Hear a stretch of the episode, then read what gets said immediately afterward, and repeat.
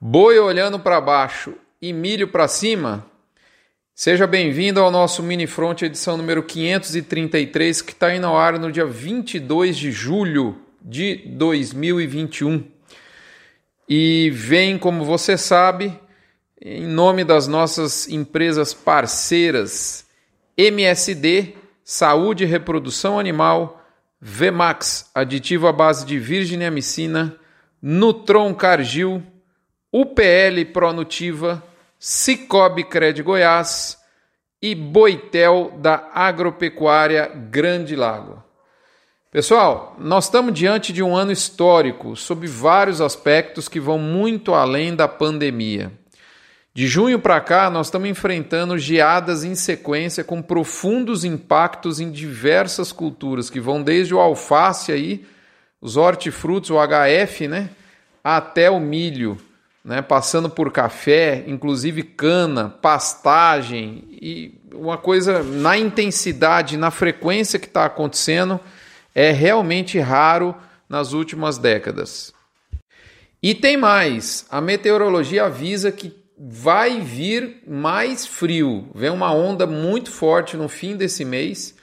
Inclusive estão falando que vai ocorrer esse ano o tal do frio tardio. Você sabe o que é frio tardio? São temperaturas mais baixas que o normal até o início de outubro.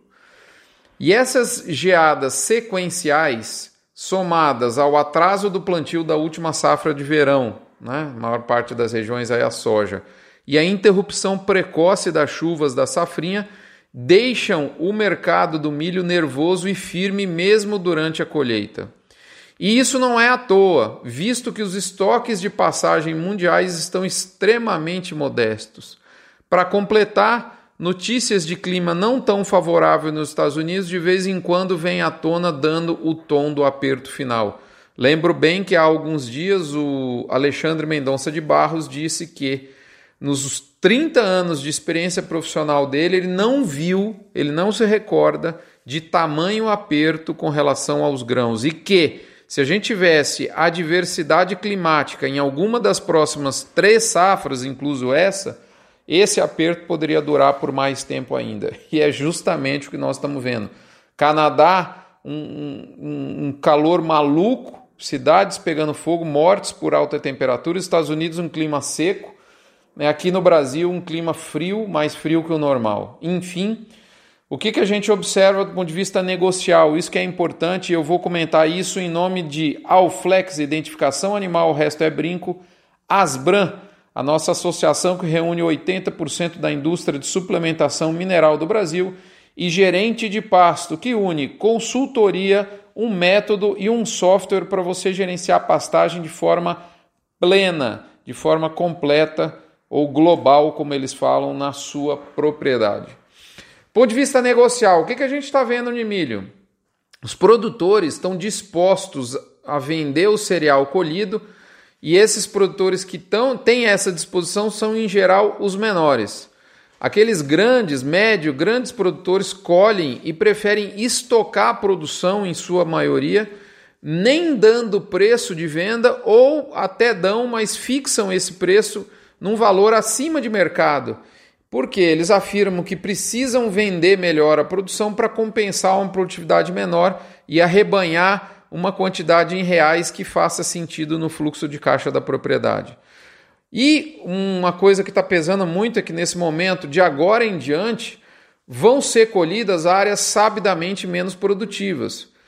Esse cenário todo junto e misturado traz resistência enorme aos preços de milho em plena colheita e faz os grãos olharem para as máximas dos intervalos praticados.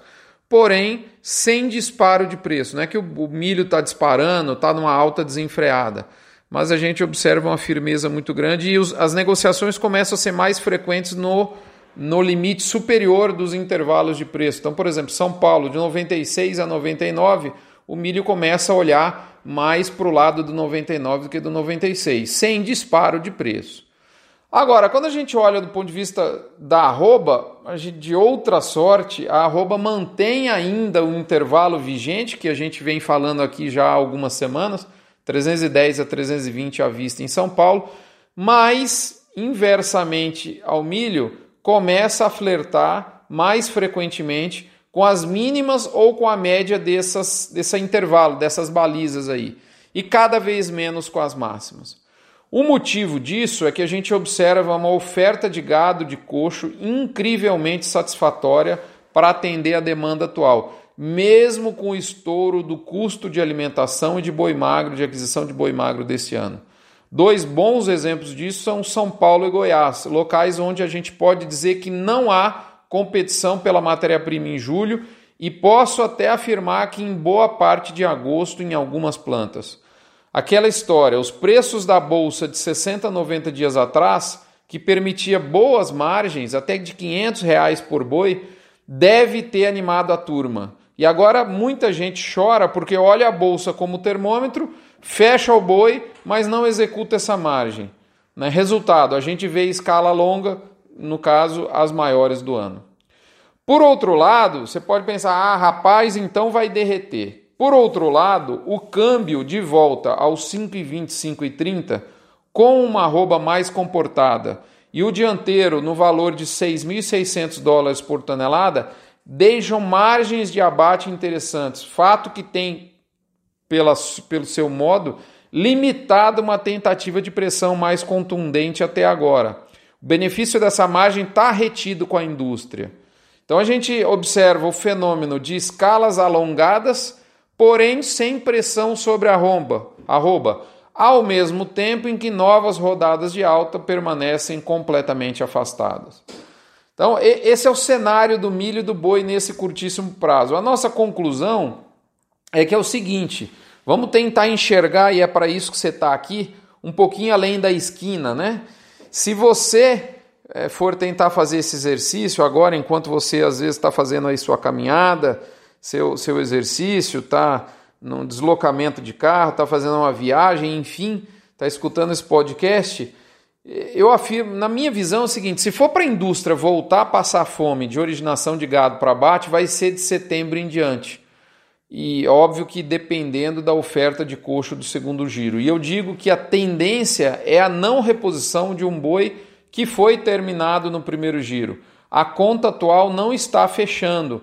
Não tem mais aquele estímulo que a bolsa dava no, no, no giro anterior do confinamento.